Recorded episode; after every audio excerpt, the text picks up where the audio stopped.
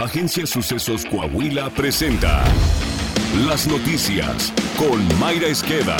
La noticia en síntesis. Esto es lo más relevante para empezar. Buenos días, hoy es 7 de junio, van 158 días de 2022 y restan 207 por transcurrir.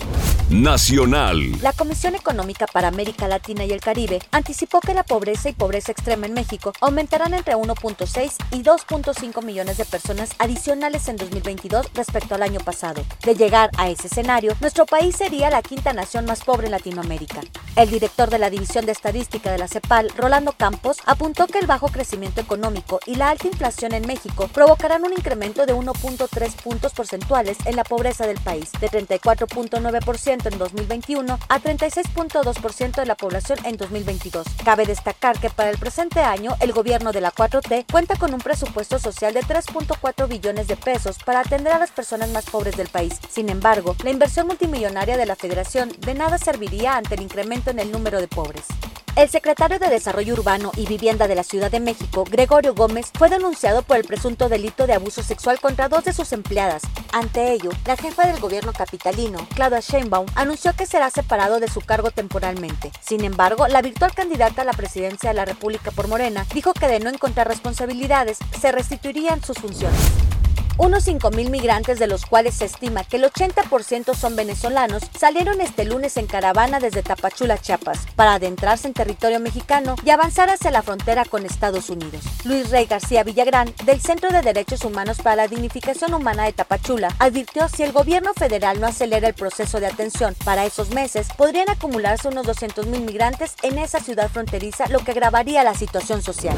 El Instituto Nacional Electoral aseguró que la jornada electoral de este 5 de junio en seis estados fue exitosa, lo que refleja que el sistema electoral funciona y goza de salud. En un comunicado, el INE destacó la organización en casillas, además de la participación ciudadana, así como la publicación del conteo rápido y de los programas de resultados electorales preliminares. Con ello, detalló el comunicado, el INE llegará a 330 procesos organizados en coordinación con los organismos públicos locales, con el modelo derivado de la reforma política de 2014, lo que es una muestra más de que el sistema electoral en México funciona y goza de cabal salud, resaltó. Internacional. Sobre la decisión del presidente López Obrador de no asistir a la Cumbre de las Américas, la Casa Blanca respondió diciendo que los dictadores no deben participar en dicho evento. La posición importante del presidente Joe Biden es que creemos que los dictadores no deben de ser invitados, declaró Karin Jen, vocera de la Casa Blanca al ser cuestionada respecto a la decisión de AMLO de no ir a la Cumbre de las Américas. El senador demócrata Bob Menéndez, presidente del Comité de Relaciones Exteriores, lamentó que el mandatario mexicano se ponga del lado de los dictadores. Coahuila. El gobernador Miguel Ángel Riquelme Solís afirmó tajante que Coahuila se mantiene con un estado seguro, al igual que sus carreteras, gracias a los operativos que despliega su administración en coordinación con autoridades de los tres órdenes de gobierno. El mandatario apuntó que durante el presente año han mejorado las condiciones de seguridad, pues los indicadores superan los del 2021. Somos uno de los estados que Texas ha felicitado y ha descrito como una policía segura y que trabaja en coordinación. Coahuila es la entidad número dos a nivel nacional con menor número de homicidios dolosos. Esto es en base a la incidencia de delictiva reportada por el Secretariado Ejecutivo.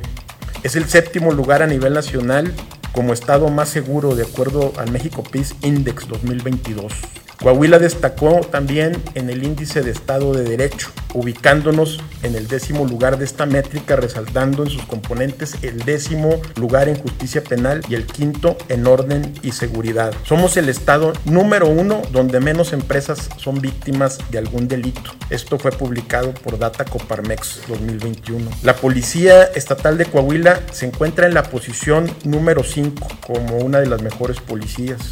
El 47% de la población en Coahuila, según el reporte de Envipe, considera a Coahuila como un estado seguro. Piedras Negras está considerada como la frontera más segura de México, de acuerdo a la encuesta nacional de seguridad pública urbana que emitió el INEGI en marzo de 2022. Y Saltillo está considerada como la quinta ciudad donde la percepción de seguridad es menor, conforme también a la encuesta nacional de seguridad pública de marzo de 2022.